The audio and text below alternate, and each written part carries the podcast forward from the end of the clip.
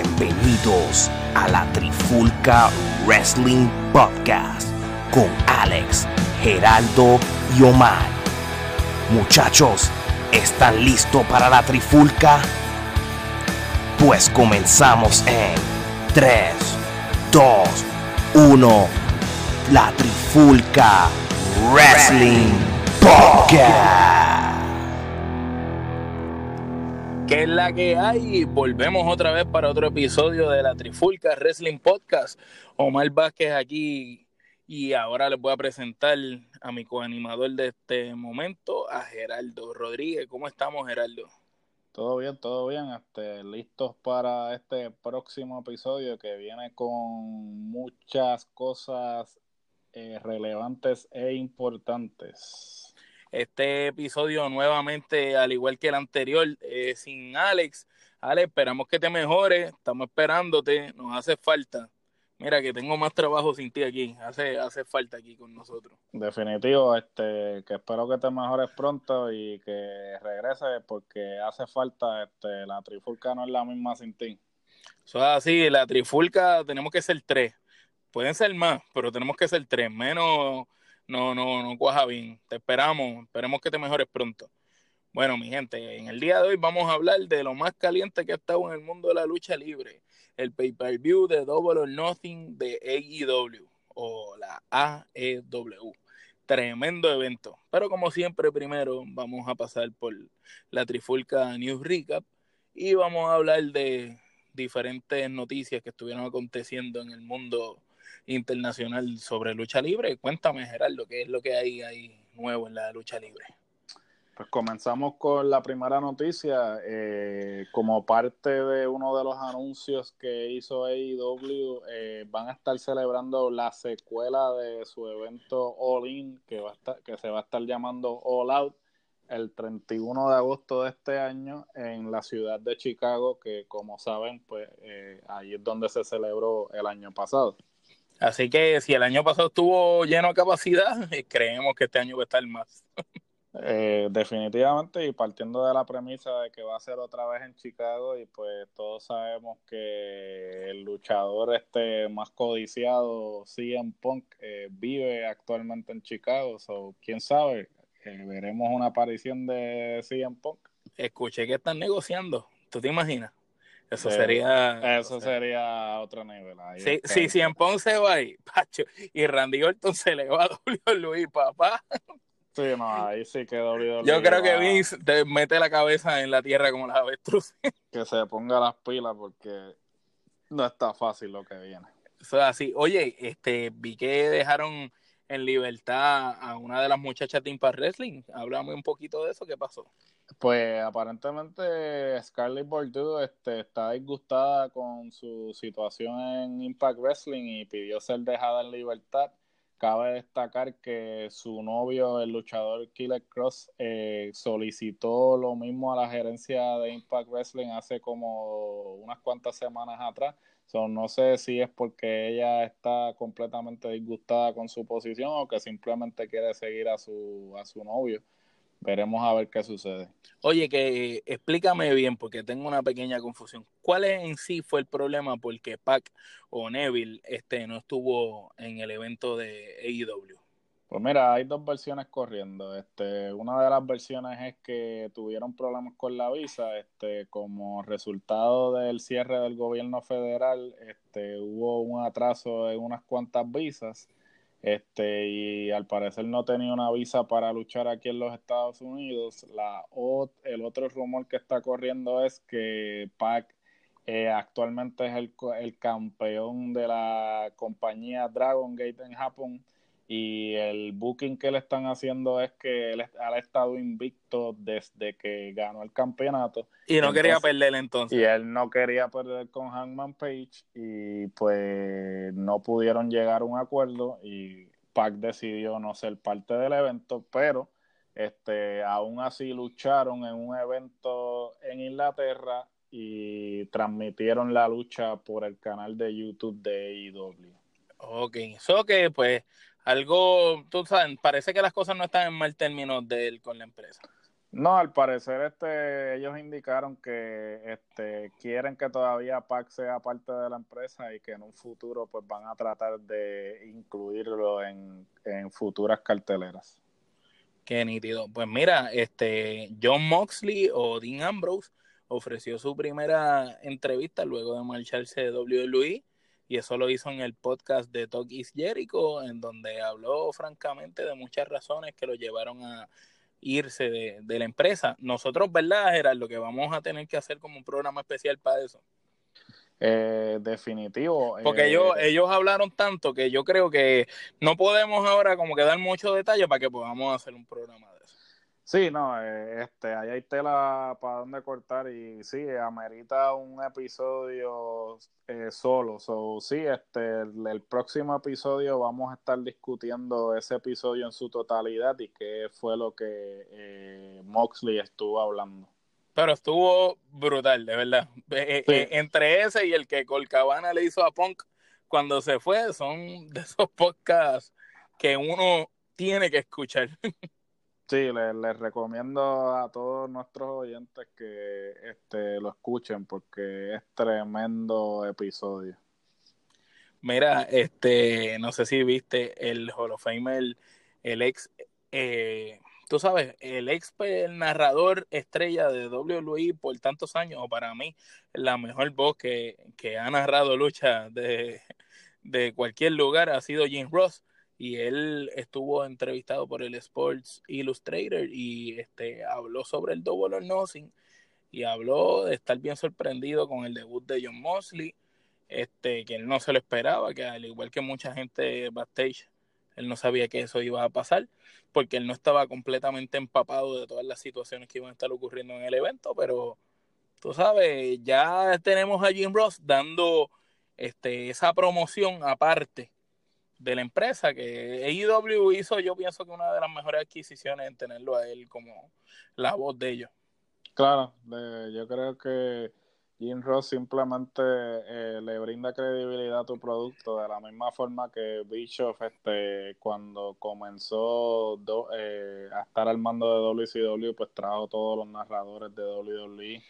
Este, pues eh, es una estrategia que de entrada ya le da credibilidad a tu producto, ¿no?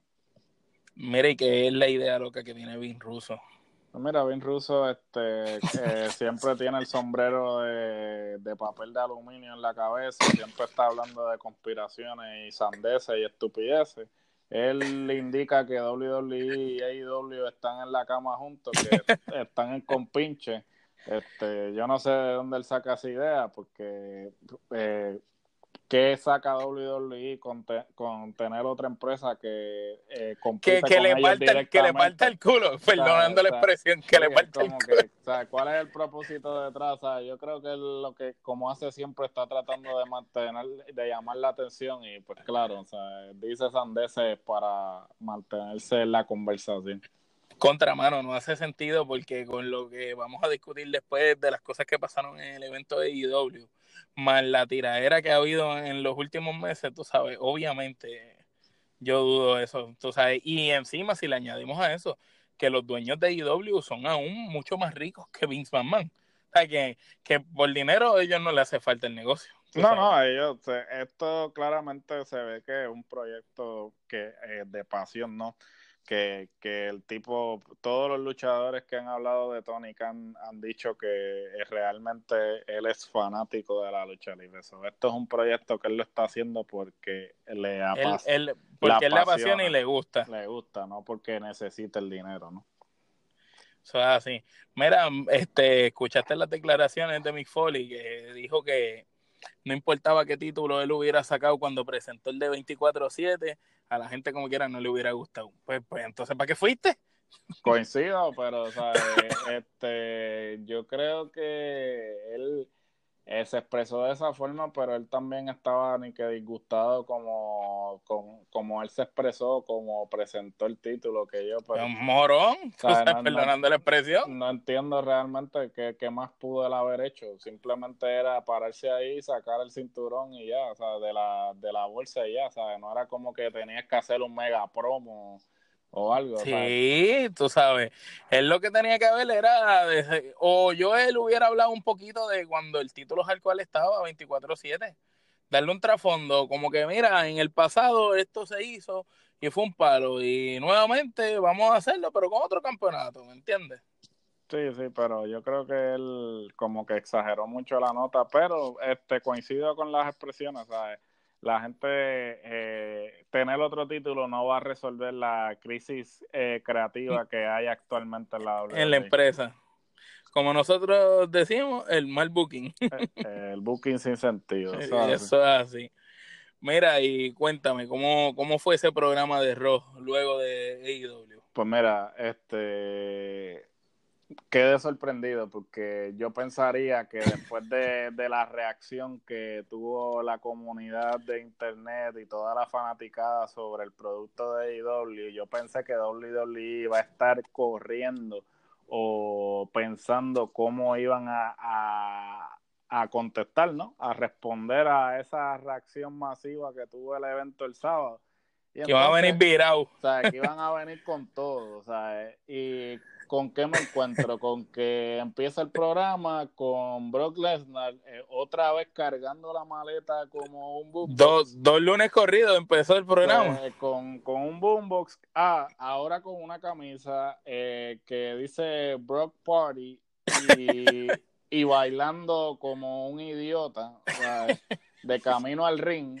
Cuando él nunca ha sido un tipo gracioso. Cuando nunca ha sido gracioso, entonces eh, se mantuvo haciendo esto por, con, por, un, por un rato, o sea, que no fue que lo hizo eh, momentáneamente, sino que se mantuvo haciendo la, Le han hecho hasta memes y le han cambiado la música porque parecía un anormal. Sí, parecía un retardado. Y entonces, este, yo me quedé como que ¿Cuál es, o sea, eh, esto es la respuesta de WWE a, a Double or Nothing? O sea, eh, es con, o sea, con esto es que ellos empiezan un programa luego de... De eso.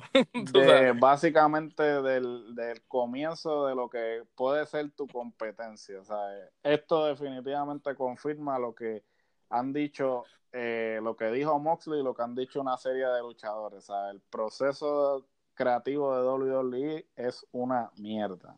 Y siguiendo en ese proceso de mierda, ¿qué fue lo que pasó con Kofi Kingston? Que salió ahí, ¿verdad? Cuando Lesnar salió y estaba en el ring, eh, salió Kingston otra vez para preguntarle si él es el que lo va, si lo va a retar a él, lo va a escoger, pero él es el campeón y viene a buscar que lo reten, o sea, es, sin sentido. Sí, como tú habías comentado, o sea, este, no tiene sentido que ellos estén, ¿sabes? Porque le restas credibilidad a tu campeón porque lo, se ve asustado, como que, ah, me vas a retar a mí. Entonces, eh, y, y, entonces, para colmo, no es un campeón, son los dos campeones de las dos marcas principales de ellos. Sí, sale Rollins también, que entonces es como que Rolling dice, ah, rétame a mí, rétame a mí, es como que, ok, tú eres, tú eres el Beast Slayer, le ganaste a, en WrestleMania y todo eso. Y, quieres que te rete. Y quieres que te rete, es como que no, o sea, eh, eh, el campeón dice, ya yo pasé la página, voy a otro oponente, o sea, ya yo te gané ¿Seguro? a ti, ya yo te gané a ti, yo no necesito que me vuelvas a retar, pero no, está como que no, rétame a mí, rétame a mí, mira. no tiene sentido, no tiene sentido. ¿Y qué pasó después? Que Ziggler salió, ¿verdad? Ziggler volvió a salir, le dio otra pela a, a Kingston. A Kingston. Para la lucha, para preparar la lucha de Arabia. Para preparar la lucha ahí a, la mala, eh, semana y media antes. A Tito, a Tito Pantaleta. Sí, y sale Xavier Woods a atacar a Ziggler. Este, Ziggler ataca a Woods por la espalda. Cogió otra pela, cogió otra pela también. también este, y nada, eh, claramente se ve esto forzado. Este, están teniendo que utilizar la regla esa de wildcard este todo el tiempo todo el tiempo para poder desarrollar los feudos para el Super antes eran eh, primero eran tres después eran cuatro y ya yo creo que brincan los que quieran brincar. Sí los que, eh, eh, ah, booking sin sentido. booking sin sentido. Tremenda tremenda observación porque ellos empiezan con una regla entonces de semana de semana a semana se cambian sin decir nada. sin decir nada se olvidan de que hay unas reglas establecidas entonces, ¿sabes? No hay, ¿sabes? Hay una, un error de, de, de, continuación, ¿sabes? Sí, es increíble. La primera semana eran tres y en Raw, pero al otro día en SmackDown ya eran cuatro y entonces una semana después ya pueden brincar todo el que, le quieran. El que le dé la gana, mira, te está aburrido, vente, vete para, vete para otro programa, ¿sabes? E, entonces, que eso no me gusta porque le estás quitando spot a luchadores que tienes en el roster. Tienen un fracatán de luchadores en ese backstage que los tienen comiéndose la M grande en vez de sacarlos, No tiene, eh, entonces, ¿sabes? ¿Para qué dividen las marcas? Entonces, ¿cuál es el propósito de dividir las marcas si ahora todo el mundo brinca cuando le, sale el forro? No tiene, no tiene sentido. Mira, y en el estacionamiento, ¿qué, qué tú crees de esa ridiculez que hicieron tú sabes, obviamente el Memorial Day es un día importante, pero esas ridículas que hicieron los usos en el estacionamiento, como esa fiesta, a mí no me, no me agradó. Lo vi como una ofensa para el Memorial Day. A mí, a mí, a mí siempre eh, los famosos barbecue y las famosas reuniones, pues tú no te has dado cuenta que WWE en todas las festividades, ya sea Halloween, 4 de julio, Memorial Day, este, siempre hace como que ese segmento, siempre hace el mismo segmento. El mismo, lo mismo, lo que hacen es que cambian los personajes. Sí, entonces hacen ese segmento, entonces tú ves que todo el mundo está sobreactuando porque claro, como amontonan un, eh, a una serie de luchadores que no están absolutamente haciendo nada. Que sí, los que no, los que no, que no salen ni semanalmente no, salen, no salen en televisión, pues ya tú sabes que el segundo de fama que van a obtener de ese segmento están sobre exagerando la nota. Todos quieren salir en cámara. Todos quieren salir en cámara y hacer lo suyo para que la gente los vea. Y entonces esos segmentos son malísimos. Son, eh, yo no sé, yo no sé por qué lo siguen haciendo, porque de verdad que no cumplen ningún propósito. O sea, eh, no cumplen ningún propósito. Totalmente de acuerdo. Mira, y este luego de eso, que Shane sale a ring con McIntyre, el que habrá McIntyre, eso es como el guardaespaldas de Shane, el bodyguard de Shane. Sale y empezó a hablar pestes de Zika y de Roman Reigns y retó a un familiar de Roman Reigns. ¿Qué tú crees de ese muchachito? Pues mira, este, yo no sé por qué este muchachito se prestó para eso. Este, Lanzanoa. El Lanzanoa, sí. El, el, muchachito no es malo, porque yo lo he visto luchar en Major League Wrestling, en MLW, y lucha muy bien. Este, pero. Pero yo no creo que esté preparado para estar en esas ligas todavía. No, no, porque probablemente el chamaco este, le dijeron: Mira, esto es un squashman, eh, no, te, no te esfuerces mucho. Y yo realmente, si hubiera. Eh, claro, él lo hizo por la exposición, pero yo él no me hubiese prestado para eso. Y, ¿sabes? Realmente. Booking sin sentido. ¿sabes?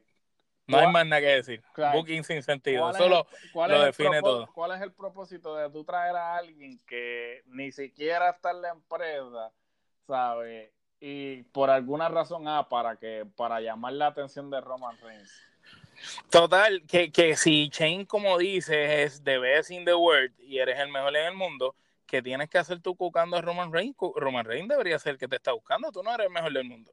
Sí, ¿no? El mejor del mundo no se tiene que rebajar. O sea, booking sin sentido. Sí, sí, no, no tiene, no tiene sentido. Y entonces, eh, eso es Chain ocupando demasiado de mucho espacio. En ambos programas. En ambos programas para este fomentar un feudo que de verdad que es, es ridículo. Es ridículo y patético. Bueno, la gente no quiere ver a Roman Reigns nunca. Y a, y a Shane menos. Es como que algo increíble. Mira, Lesnar y Heyman salen nuevamente al ring. Hay un árbitro en el ring. Heyman dice que es hora de que Lesnar tomara la decisión. Sale Rollins amenazando con pisotear la cabeza de Lesnar otra vez. Lesnar se puso bien serio. Heyman comienza a leer las cláusulas del contrato y mira qué sorpresa. Lesnar no sabía las reglas del maletín. ¿Cómo tú vas a creer eso? Eh, que, Lesnar no sabía que, él tenía un año para cobrar el título, el, para cobrar el maletín. Es imbécil, o sea, es, idiota, o sea, eso lo dicen hasta en el anuncio del evento. En el anuncio del evento sale. entonces, ¿cómo, o sea, cuál, ah, ¿cuál es el propósito detrás de eso? O sea, eh, eh no sé, de verdad. Quemando tiempo, un segmento perdido en ese programa. perdido. Pero me, mejor estuvo el segmento que fue después. Cuéntame qué pasó en el próximo segmento. Pues en el próximo segmento, Arturo y Carmela siguen con su aventura este, tratando de esconderse. Y, es más este, divertido verlos a ellos que ver a. Sí, es más, yo. A Lesnar. Eh, eh, a Lesnar, si, si quitaran a Lesnar y a, y a Lars Sullivan y le dieran más tiempo a Arturo y Carmela, estaría de acuerdo con eso. No me molestaría. Mire, ¿y qué pasó? Eh, ¿Baron Corbin se cobró lo que le pasó? Eh, pues al parecer, este sí. Eh, eh, eh Caruso, Caruso estaba entrevistando a Styles y cuando estaba explicando la lesión, Corbin apareció y, y le dio una paliza a ella. Estuvo brutal. Eh, ahí eso prácticamente se desquitó el, el, bofetón que le metió Styles la semana anterior. Sí, sí. Y Becky con Nikki Cross están haciendo buena pareja. Derrotaron a las campeonas mundiales en lucha no titular. Y luego salió Lacey Evans. Y tú sabes, sonó la música de ella, las miró y se fue. Que. Otra cosa de Booking sin sentido, no entiendo. Sí, no, este... Parece que van a seguir el ángulo entre Lacey con Becky, a pesar de que ya Becky le ganó rindiéndola. O es que Nikki Cross va a traicionar a Becky en algún momento, todavía no se sabe. No se sabe, porque Nikki Cross supuestamente le cambiaron al personaje los otros días, pero ya está actuando otra vez como era antes, eso no entiendo. No, es que no entiendo porque la veo de momento seria, bien tranquila, hablando pausada y de momento como una loca. Es como que un poquín sin sentido. Ricochet derrotó a Cesaro, lo que hablamos, la semana pasada Cesaro le ganó a él y esta semana fue él. Sí, porque están así, entonces se van a seguir turneando, o sea, una, de semana en semana. Mary, ¿qué es lo que anunciaron de Rey Misterio? Eh, Disculpa. Este, Salud, no te preocupes. Eh, aparentemente Rey Misterio anuncia que va a estar este, eh, renunciando al título de los Estados Unidos debido a una lesión en el hombro. Entonces Samoa Joe interrumpió y Joe pues obviamente escuchó las buenas noticias y dijo que va a estar presente para recuperar lo que es suyo. Bueno, vamos a ver. Vamos a ver si no le hacen una lucha, porque yo dudo que le den el campeonato para atrás así de fácil. Sí, ¿no? Eh, pero después de todo, eh, todo puede suceder, ya nada me sorprende. Si sí, el campeonato 24-7 lo tiraron en el ring ahí como unos perros. El ah, primero que lo coja eh, gana. sí, el primero que aparezca. Mira, y qué clase de porquería de lucha. Un Fatal Four Way por eliminación para ver quién iba a ser el que iba a retar al campeonato universal de Seth Rollins en Superstar Showdown. Lashley Strowman, el Missy Corbin. Esa pelea, el único que me interesó, tú sabes cómo lució, fue el Miss, pero al final ganó Corbin con el End of Days. Entonces tenemos a Corbin que va para allá, para Arabia a pelear por el campeonato. Corbin, que ha perdido todas las oportunidades que le han dado a vidas y por haber por el campeonato mundial, lo van a poner por el campeonato allá. ¿Qué tú crees de eso? Eh, eh, realmente esa cartelera es un espectáculo para los árabes, no tiene razón de ser. Este, y eh, esta lucha precisamente confirma ese, ese comentario que hago. Sea, vas a poner a Baron Corbin a luchar por el campeonato, este, eh, y luego, ¿qué vas a hacer con él? La semana que sigue, pues, adiós que reparta suerte, lo vuelves a poner. abriendo cartelera. Sí, abriendo cartelera, este, no sé, este, si, si es, si vas a hacer algo así de, de transición, pues ponga a alguien que realmente porque es contradictorio. Si de últimamente tienes a Baron Corbin que le gana a Kurt lo tienes como que ganando, lo tienes presente en los eh, en feudos así que, que tienen mucha exposición en el programa, pero ahora lo vas a poner a perder limpio porque claramente no va él no le va a ganar a hacer rolling porque eso no, no, no lo van a hacer eh, y menos por allá. sabe para qué sabe ponga a alguien que no tenga nada que perder, ¿sabes? Porque automáticamente eh, todo el trabajo que has hecho en los últimos meses lo, lo tiras por la borda por una por noche. La borda por una noche, ¿sabes? Mary, ¿qué, ¿qué, lo que era fue este segmento? La vez pasada en el Fire Phone House de Bray Wyatt, el segmento estuvo brutal. cuando él mostró la careta, eso impresionó. Pero de repente en este próximo segmento, explícame ese segmento, que si con un limbo y, y, y jugando, tú sabes. Sí, eh, al parecer, este. ¿Van a seguir estirando el chicle con Bray con las promos de esos tras bastidores en vez de salir del ring? Yo creo que sí, este, que el, el próximo este, pay-per-view importante sería SummerSlam. No sé hasta, hasta qué cierto punto quieran seguir estirando las promos esas para que entonces debuten SummerSlam porque me parecía me parecería que sería lo, único este conveniente porque pues si lo tiene eh, haciendo esas promos pues entonces debútalo en un, en un evento importante no este para crear la expectativa pero pues mm, volvemos. Todo puede suceder. Eso es así. Mira, y aquí se copiaron de la IWA, así la hacen la silla caliente pero no, era la silla eléctrica, pero de Corey Grace. ¿Qué pasó en eso? ¿Ese es el nuevo segmento de Raw ahora? Eh, al parecer eh, ese es el nuevo segmento y una de las cosas que este, sucedió es que eh, Sammy menciona a AEW este, pues, eh, ese fue el comentario, lo más que llamó la atención del programa y al parecer este surgió que fue orden de Vince mencionar AEW para este obtener una reacción negativa del público, porque al igual que cuando se mencionaba WCW en el Monday Night War en durante Raw, pero al parecer esa no fue la reacción que tuvo el público. La reacción fue al revés. La reacción fue al revés y nota importante, este cuando cuando ves el segmento en YouTube eh, ya editaron la parte que él este, dice AEW. Sí, sí, ellos no son bobos. Ellos lo trataron de usar a su favor y vieron que no les resultó y dijeron vamos a cambiar. Sí. Y entonces en un combate no titular, el campeón universal Seth Rollins venció a Sami Zayn. Una buena lucha, pero pues, pobre Sami, lo tienen corriendo de programa a programa a hacer tremendas luchas, pero siempre a perder. Para hacer un jover, básicamente. Eso es así, literal. Y da unas luchas brutales, pero pierde siempre. Y talento perdido, porque Sami es excelente. Sami es muy bueno. Este, otro talento que se beneficiaría de la cárcel de WWE. Totalmente de acuerdo. Mary, ¿cómo, ¿qué pasó en SmackDown? Cuéntame. Pues Kofi Kingston derrota a Kevin Owens en un combate no titular este, tras este, pegarle el Trouble in Paradise. Este, luego Kyla Braxton está entrevistando a Daniel Bryan y a Rowan.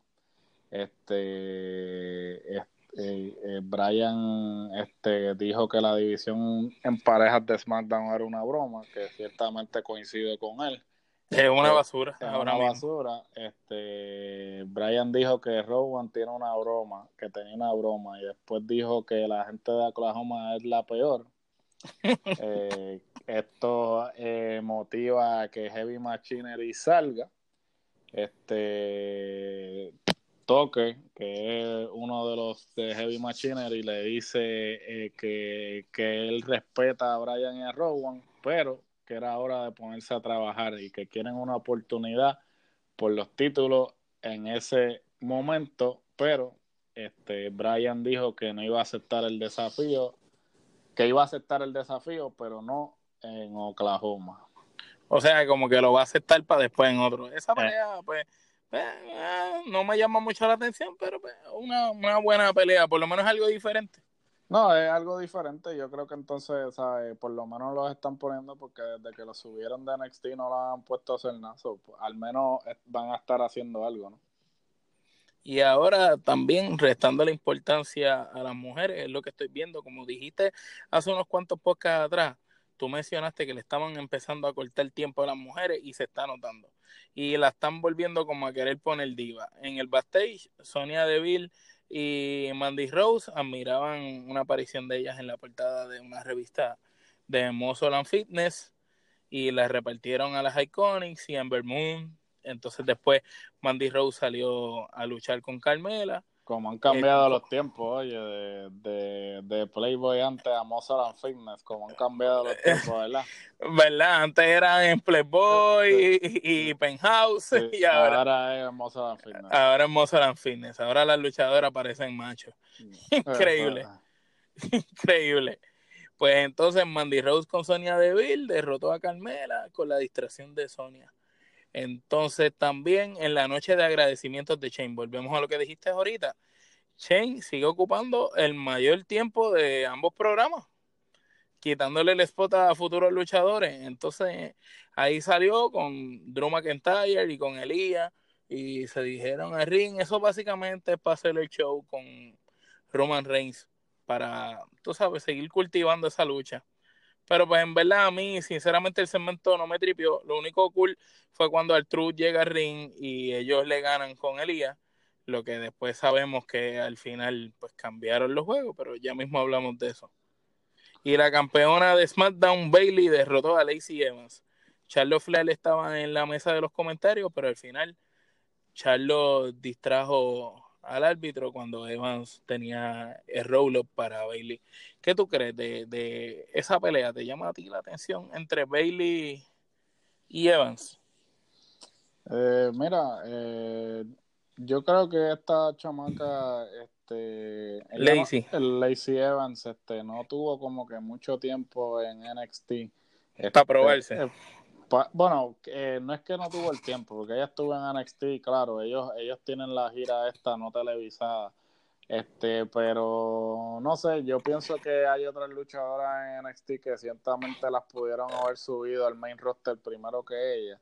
Este, yo creo que ella está un poquito verde en lo que respecta a, a lucha, porque este, ella estamos hablando que está con una Charlotte Flair, con una Becky Lynch, con una Bailey, que, que prácticamente son, son, las caballotas ahora de la división, y entonces como que ella no puede como que mantener ese ritmo, y ella eh, la lanzaron a, a, a, un programa con las estelares este, ahí de entrada, en vez de simplemente como que ponerla a luchar con eh, las intermedias y luego entonces lanzarla, pero la, la tiraron a, a, ¿sabes?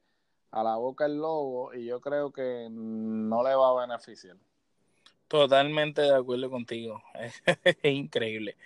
Y bueno, para finalizar con SmackDown, la lucha estelar Roman Reigns y Truth en pareja sobre Elias y Drew McIntyre que andaban con Shane luego de un spear a Elias que volvemos a lo que hablamos anteriormente, siguen cogiendo a Elias ahora en la pera. Entonces, después de la lucha, Roman Reigns le pegó un spear a Elias, otro más, porque le pegó uno para ganar la lucha y le pegó otro después, puso a Artruth sobre él para que Artruth recuperara así el campeonato 24-7, para así terminar el programa. Por lo menos me dio gracia eso, al final, que, que se quedara con el título como quiera. No, sí, eso estuvo bueno. Este, yo, como dije, espero que, lo dejen con el campeonato por, por bastante tiempo para que por lo menos haya una justificación para tener ese campeonato. Y ahora, pues vamos para el título de este podcast, eh, el plato fuerte de, del episodio, Double or Nothing de EW. ¿Qué te pareció ese evento? Para empezar, antes de empezar a hablar del evento. Pues mira, este, muy bueno, este, llenó mis expectativas. Este, eh, yo esperaba bastante del evento, dado que la cartelera en papel eh, prometía y no decepcionó. A mí me encantó el evento también. Lo, la única dos críticas que tengo sobre el evento es que el pre-show para mí fue, tú sabes, ni siquiera los pre-shows de WWE son buenos, pero para mí el pre-show fue una basura. El Casino Bar Royal ese lo encontré un desorden, una loquera en un momento dado hicieron como cuatro tomas que los luchadores estaban todos así como uno los del otro mirándose, como que ellos mismos no sabían qué hacer. Y como que no me gustó. Eh, pero ya una vez el evento empieza a per se, encuentro que fue excelente evento. Uno de los mejores eventos de lucha libre que he visto en mucho tiempo y te podría decir que de toda mi vida. Unas luchas que son, van a ser clásicos seguramente. Estoy de acuerdo contigo. Este, yo también pienso que el Battle Royale fue una desorganización total. y a este, veces enfocaban, mano, a los luchadores y tú veías como que ellos se miraban y yo decía, hello, ¿qué pasa aquí? ¿Tú sabes? Sí, no, fue, fue un buen concepto mal ejecutado, yo creo. yo creo que quizás eh, al ser un concepto tan drásticamente diferente y no tener quizá oportunidad para, tú sabes, para practicar eso, pues fue como una loquera. Pero ya una vez empieza el evento, cuéntame, arranca ahí, ¿cómo empezó esto? Bueno, este, cabe destacar que este Hanman Page gana el Casino Battle Royale. Este, como sabemos, este, originalmente Hanman Page se iba a enfrentar a Pac, pero pues como la lucha de Pac no se dio, no se iba a dar en el evento. Pac es el que era Neville en WWE, ¿verdad? El que era Neville en WWE. Este Hanman Page pues este obtuvo el Joker porque el concepto del Battle Royale era que este, la persona que obtuviera el Joker era el número, el que iba a entrar el número 21, porque en vez de 30 como un Royal Rumble normal fueron 21. Como las cartas, como el póker. Como las cartas, este, y Hammond Page pues este, gana el Casino Battle Royal, eh, convirtiéndose en, en primer contendiente a el campeonato de IW este, más adelante en otro evento que, que, que por lo menos, pues, por lo menos el ganador fue alguien bueno. No, eh, el tipo este, tiene potencial. Y entonces luego de eso, ¿qué pasó? Pues comenzando, este, tenemos una lucha de triple amenaza, este, entre SoCal Uncercer, que es Christopher Daniel, Frankie Kazarian y Scorpio Sky, eh, que derrotaron a los Strong Hearts, eh, Sima, T-Hawk y el Lindemann. Eh, estos tres individuos pues son parte de una empresa en China que al parecer pues están tratando de crecer eh, eh, la lucha libre allá en China y pues AEW tiene un, intercambio, ¿verdad? Un intercambio de talento con ellos, veremos a ver. Pero fue excelente lucha. Muy buena la lucha. Este... De verdad que mm, me sorprende que Christopher Daniel todavía siga moviéndose en el ring de esa manera. De verdad que me sorprendió.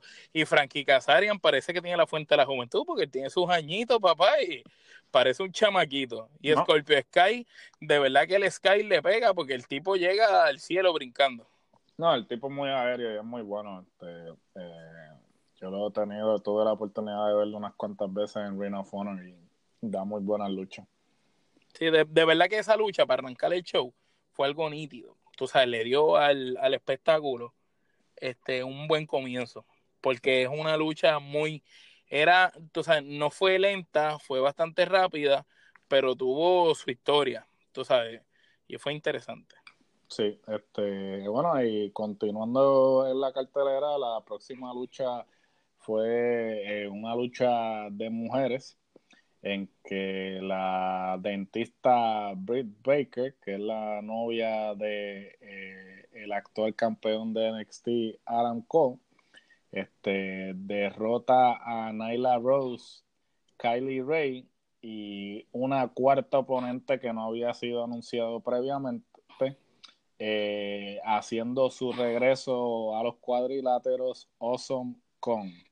Eh, Awesome Com, como ustedes saben, pues tuvo una, eh, una buena corrida este, como campeona de Impact Wrestling, mejor conocida en ese momento como TNA. Y en el circuito independiente también. En el circuito independiente también estuvo en la WWE, pero por. Y ella es la que sale en la serie de Glow también de, Netflix. En la serie de Netflix también, este, eh, tuvo la está en todos lados. Como Karma este pero este aparentemente ahora va a ser este miembro a tiempo completo de el roster de AEW y yo pienso que hace falta porque le hace falta esa figura bestia indestructible casi Sí, no, e, ella a pesar del tamaño que tiene, este, es bastante movida. Sin embargo, la vi que no estaba muy ágil. no sé si es porque tenga más peso, porque o lesión o lesión. So, veremos a ver este cómo es su desempeño más adelante. Este, la próxima lucha de, de la noche fue una lucha de los Best Friends Chuck Taylor y Trent Beretta derrotando a Angélico y Jack Evans. Este, Los Mano, ¿qué, qué, qué clase de lucha, bro. eh, fue un luchón, fue un luchón. Eh, este. papi, ese luchón, yo- por momentos yo pensaba que iban a ganar el Angélico. Y Evans. Sí, no, y los best friends este, son este, una pareja que, este, que te traen un comic relief, pero a la misma vez este, son muy buenos. Este, Son, ellos- son luchadores, a pesar de que tienen su historia de comedia, son buenos luchadores. Tú Sí, sabes, ¿no? de verdad que los tipos tienen lucha libre, eh, de verdad. Sí, este, y esta pareja de los best friends este, eh, ha sido una de las mejores parejas en el circuito indie por este largo tiempo y me alegro mucho que por fin tengan la exposición Que merecen. que merecen ahora actualmente en IW. Angélico y Jack Evans también este, han sido pareja por muchos años, mayormente en la AAA, este, y pues este, tienen una buena química. Lucharon hasta en lucha underground, ¿verdad? Los dos. En lucha underground también este, estuvieron. Y pues tremenda lucha también, este, eh, y espero que este, también reciban la exposición que eh, merecen que también. merecen. sí. Mire, y la de las mujeres esa que fue después, cuéntame esa lucha. Pues mira, eh, esa lucha eh, al principio, este, como que me tenía un poco decepcionado y ya Porque estaba- la veía lenta. sí, la veía lenta, yo estaba como que pensando que iban bien hasta ahora. Sin embargo, este, la lucha, este, mejoró el, eh, sabe, como que agarró, agarró velocidad eh, y de verdad que el- al concluir quedé bastante satisfecho. De verdad que no esperaba nada de la lucha porque, este, excepto por Ayacón, que no la no sabía de ella hace un siglo, no de- desconocía de las otras. Yo ni, ni sabía si esa mujer todavía luchaba, mano. Sí. Pero luchó y no se movió tan mal, fíjate. No, no, se movió muy bien y de verdad que este Ah, mira, y, y, y que creo que brincamos algo. eh, cuando ganaron los Best Friends, ¿verdad? Que entraron dos tipos ahí raros con un montón de gente. Ah, verdad, que la lucha acabó. Me faltó que- ese detalle, sí, este, al parecer, este, luego de que ganan los Best Friends, pues, este, salen una pareja independiente que se llama Super Smash Brothers, este, ellos, este, han luchado en, eh, mayormente en Canadá, pero también tuvieron un feudo con los John Box en la, en Pro Wrestling Guerrilla, este, curiosamente, este, pues, este, no son muy conocidos y el público, pues, no reaccionó muy bien a ellos, sino que Pero pues, sin embargo, se ven como interesantes. se ven interesantes y yo creo que hasta cierto punto, este, va con la misión que IW dijo, que más allá de estar presentando talentos de WWE, ellos van a tratar de desarrollar este talento este que no ha sido expuesto a, esta audiencia, ¿no? Y, y me parece bien, me parece que este est- van por buen camino, ¿sabes? Y dándole exposición quizás a luchadores que no han tenido la oportunidad. Ahora, vamos para la pelea clásica de la noche, la que trajo la nostalgia, lo que realmente significa lucha libre en su máxima expresión. Cuéntame de esa lucha de hermano entre Cody y Dustin.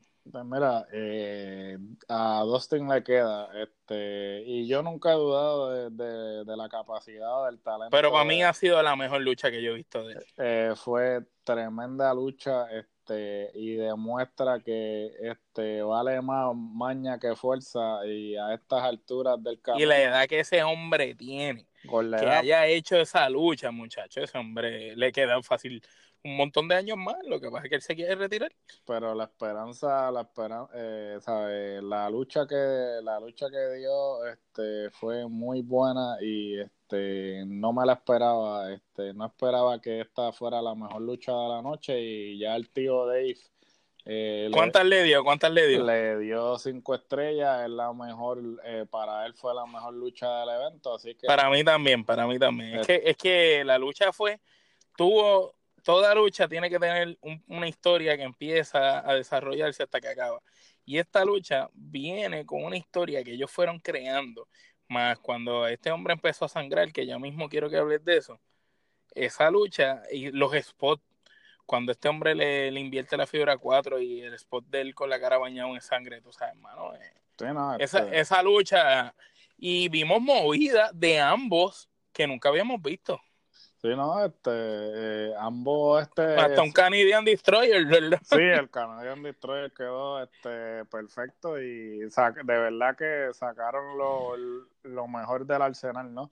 Y... De, de verdad que pusieron el nombre del apellido del papá en por todo lo alto. Por todo lo alto y que no, no nos olvidemos, ¿no? Antes de eh, concluir con la discusión de esta lucha, que este, la entrada de Cody este, dejó mucho de qué hablar, ¿no? Este, cuando salió, este, había un trono que claramente hacía alusión a Triple H. Este, luego tenía la carabela con la corona y todo, tú sabes, era todo, ¿sabes? No había duda de que faltaba que dijera Triple H. Sí, lo único que faltaba era que dijera Triple H.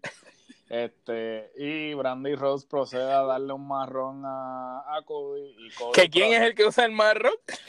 Triple H. Y entonces, pues, este, proceden a destruir el trono, o sea, eh, claramente. Proclamando el nuevo rey. Proclamando el nuevo rey, como que diciendo, ok, ahora es que, ahora es que vamos nosotros. Y si te pones a ver, también ahí hay más cosas en la historia. Cody es vicepresidente, ¿verdad? De IW. Sí y Triple H es allá. Así que básicamente tienen roles similares, roles ejecutivos más en el ring. ¿Sabes? Es, muy interesante eso, de verdad que sí. Sí, y entonces luego del encuentro pues fue bastante emocional, ¿no? Este Cody eh, pero, eh, ya estaba retirándose del ring cuando decide regresar y entonces, pues, le dice a su hermano que este, él no se puede retirar porque él, él necesita más que un compañero a su hermano este, junto a él en el, eh, para medirse a los John Box en un evento que van a estar celebrando en Jacksonville, Florida. Y pues claramente pues Dustin aceptó. Fíjate, en esa parte a mí hasta, ¿verdad? Lo admito, se me aguaron los ojos y todo como un nene chiquito. Ah, no, sí, de, fue, de, verdad que el, el eh, supieron llevar el momento a un nivel brutal. Porque después de esa super lucha que uno vio ahí al borde del asiento, porque se sabía que iba a ganar el Cody, pero por el momento yo juré que Dustin ganaba, ¿viste? Ah, no, y, y al final, este, lo único que no me gustó de eso al final fue que él dijo que era para enfrentarse con los John Box. Entonces ya el, decir eso te daba a entender que los John Box iban a ganar, que todavía no habían luchado, ¿me entiendes? Sí, sí. No, eh, eh. encuentro que ahí no, no debió haber dicho que era como para enfrentar con ellos. debió haber dicho como que era para una lucha o algo, porque al decirlo ya tú sabías que ellos iban a ganar la, lucha de ellos. También, definitivo, pero este quedó bien, fue un momento emocional y este lo, lo supieron hacer. Este Luego, luego de eso, pues la, una de las sorpresas de la noche, este Bret Hart sale a presentar el cinturón pero no es el de 24-7, ¿verdad? No, no, el 24-7, ah, claramente que no. Porque aquellos sacaron a Mick Foley de retiro y estos sacaron a Brejal. No, y que cabe destacar que aparentemente originalmente iba a ser Rick Flair el que iba a presentar el título, pero... Pero por lo de salud, ¿verdad? Por los problemas de salud que tuvo, pues optaron que fuese Bret Hart, pero tremenda elección, este, no nos mejor, mejor imposible, mano. Mejor, este, y este, una de las cosas que, este, me gustó mucho, este, que tengo que, este, mencionar, este chamaco, el MJF, que, este, yo había tenido la oportunidad de verlo en MLW. Ese es el futuro de la lucha libre en Rudo y me había llamado la atención mucho y de verdad que se la comió con el promo que, tiró y el, el tipo... Él es como, como una versión 2.0, cuando tú haces una versión superior de algo, del MIS. Es una versión superando eh, el buen micrófono del MIS. Sí, no, claro. Él, y, y obviamente esto es un muchacho mucho más joven, que tiene todo el mundo por delante, porque sabemos que el MIS es bueno en el micrófono, pero el MIS no desarrolló ese micrófono desde un principio. No, el chamaco. El, el MIS le tomó 10 años en convertirse en, el duro que es en el micrófono ahora. Este muchacho tiene un super micrófono ahora mismo. ¿Sabes? Que este muchacho cuando siga por ahí para arriba despuntando, ese chamaquito en dos o tres años va a ser la cara de la lucha libre ruda.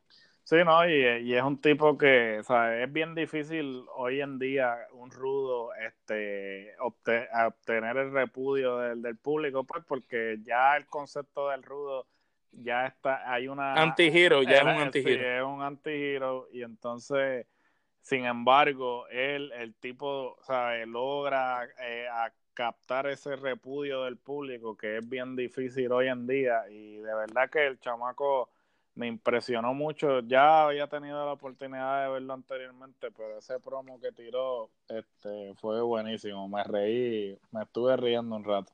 Estuvo bueno. Entonces ahí fue que Brejal presentó el título, ¿verdad? De IW. Presentó el título y entonces este. ¿Qué crees del título? ¿Te gustó cómo se veía?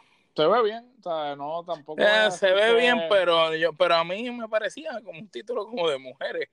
está, está, muy cargado y parece que lo, veo como, como, porque Brejal a duras penas lo estaba cargando. o sea, se veía como que estaba pasando. Brejal si va a irle boca, si va a irle boca.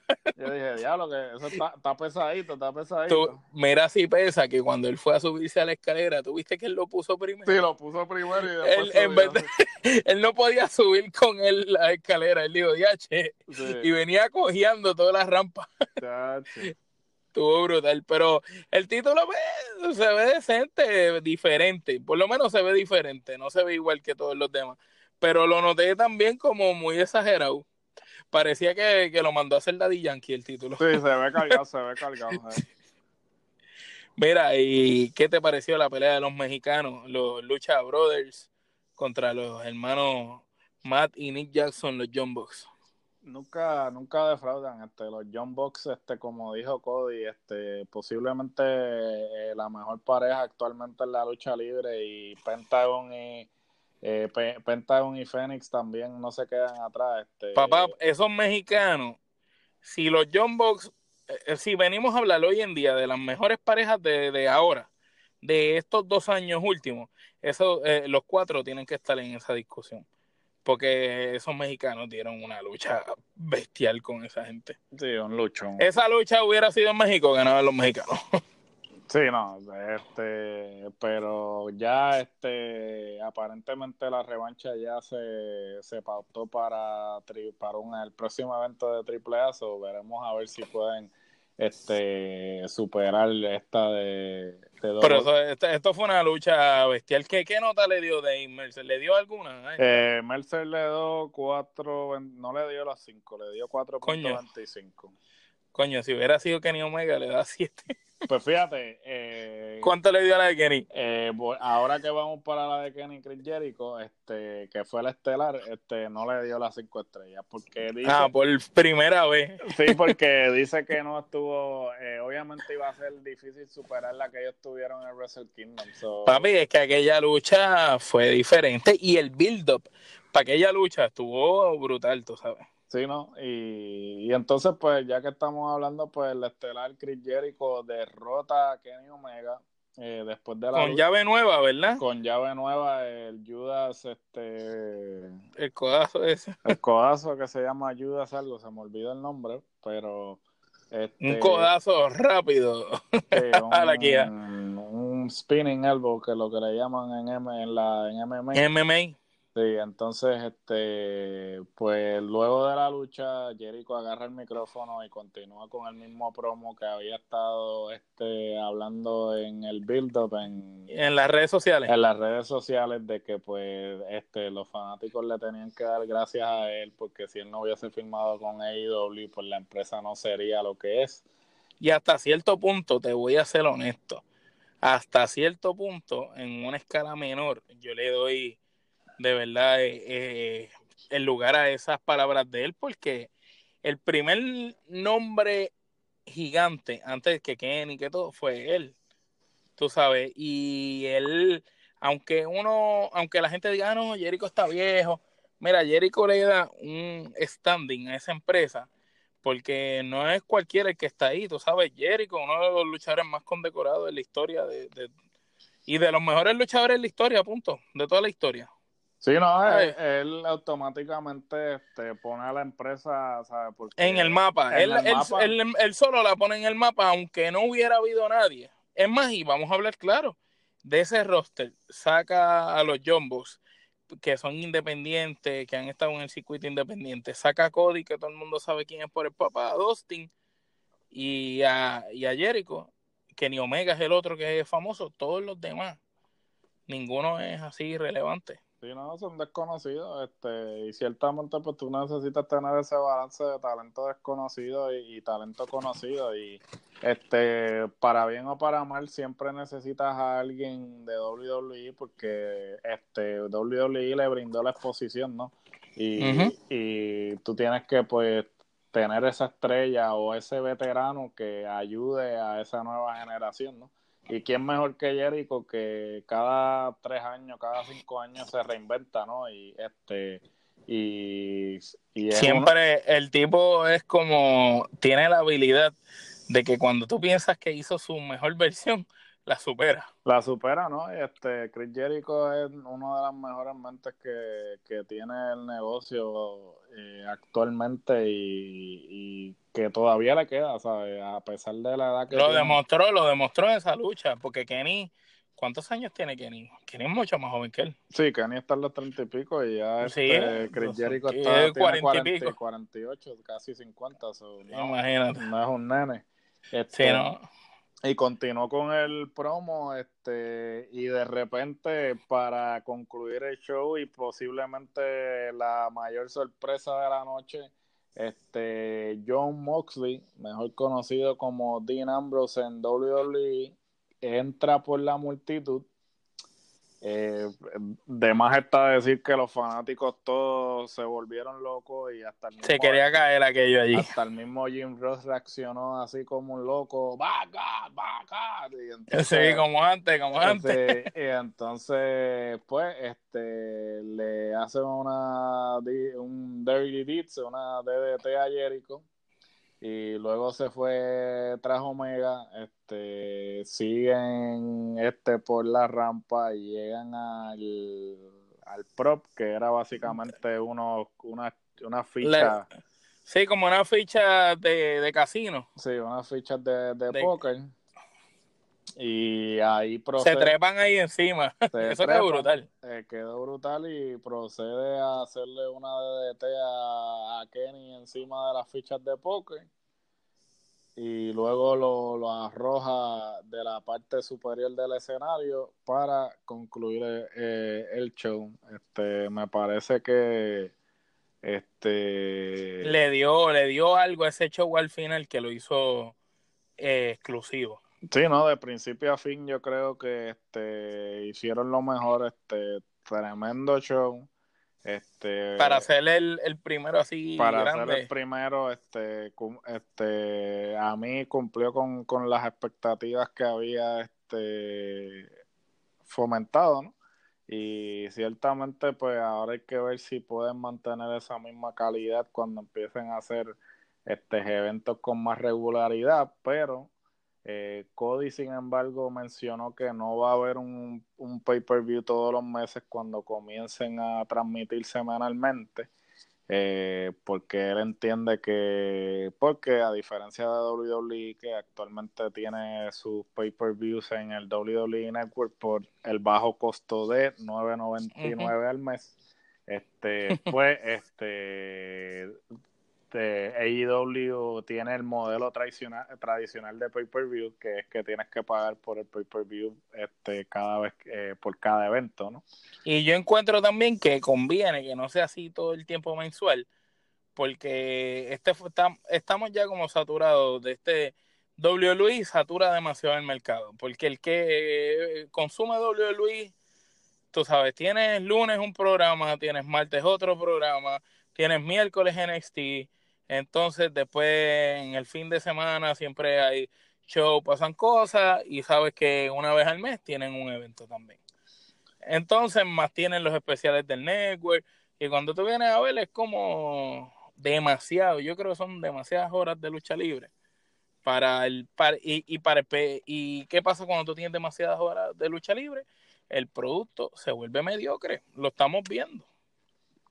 Sí, no, y este, yo creo que también pues no les conviene, ¿no? Porque no todo el mundo este, tiene eh, 60 dólares para desembolsar todos los meses, porque eso fue lo que costó Double Nothing. Me imagino que ese va a ser el costo de los, de los subsiguientes. Y yo creo que hasta cierto punto pues le da la oportunidad a ellos de quizás este eh, crear, crear un mejor evento. Crear un mejor evento, este, darle más tiempo a los feudos a desarrollarse y que finalmente concluyan en, en los pay-per-view. Este, yo creo que hasta el momento, pues los que están confirmados es que van, que van a ser como los eventos este, sombrilla, ¿no? Lo, lo, el, eh, va a ser el, All In All, Out, que me imagino que lo van a estar celebrando siempre en agosto o en septiembre, que va, me imagino que va a ser el equivalente al WrestleMania de AEW. Me imagino que continuarán con Double or Nothing y así sucesivamente, ¿no? el Double or Nothing estuvo bueno y me gusta el concepto porque es como que todo o nada, tú sabes. Sí, este, yo creo que este van a continuar con eso. Y pues veremos a ver, este, yo te voy a ser bien sincero, yo estoy este orando por el éxito de esta compañía, ¿no? Porque yo también por el bienestar y el futuro de la lucha libre. Por el bienestar de, la lucha libre, porque pues vamos a vamos a ser sinceros, la competencia este eh, hace que todo el mundo dé su mejor producto. Prueba de eso, WWE cuando WCW no era competencia, WWE hacía lo que le daba la gana y hacía unas porquerías. Cuando WCW empezó a, hacer cosas interesantes, WWE se tuvo que poner las pilas y hizo que la Attitude Era aplastara a, WCW, tú sabes, y eso, eso fue algo bueno. La competencia ayudó a que su producto mejorara. Y yo pienso que esta vez va a pasar lo mismo. La única diferencia es que pienso que IW, al tener unas mentes más jóvenes, más frescas, y tener algo diferente que se trae a la mesa, pues pienso que tienen algo que no tenía WCW. Sí, ¿no? Y yo creo que este el enfoque que ellos le están dando, que claro que ellos dicen que no son competencias, que son una alternativa a WWE, pero Sí, igual, igual que dicen que no compiten. Que no compiten. Igual que Triple H dice que no vio nada de IW. Sí, claro, o sea, todos sabemos que este sí van a competir, pero a la misma vez este hay que hay que darle, hay que esperar que el, la calidad del producto continúe, ¿no? Este, que, se mantenga y que pues se presenten como una competencia eh, legítima a WWE, porque hace falta, yo creo que como dijo Moxley, este, si el producto de IW este, motiva a, a WWE a cambiar su proceso creativo, entonces vamos por buen camino. Eso es así. Pues ya vamos a seguir por buen camino y vamos a dar por terminado este episodio más de la Trifulca Wrestling Podcast. soltamos a toda la gente, ¿verdad, Gerardo? Que nos sigan en las redes sociales nos busquen en nuestra página de Facebook, estén pendientes de las noticias, que siempre estamos tratando de poner en Instagram y en Facebook las noticias que están aconteciendo en el mundo de la lucha libre a nivel mundial. Y ponemos las noticias relevantes, gente. No ponemos cosas tampoco que sean estúpidas, porque pues ponemos lo que de verdad sea importante. Y también en nuestro canal de YouTube vamos a estar después poniendo más cosas. Ahí tenemos todos los podcasts, pero pueden escuchar la Trifulca Wrestling Podcast en el 90% de las aplicaciones que existen para el podcast. Desde Apple Podcast, Spotify, por ahí para abajo, donde ustedes quieran. ¿Y cómo es esto? ¿Cómo despedimos esto, Gerardo? Pues recuerden que hay dos tipos de podcast, los que no sirven y la trifulca. Copiate, papito.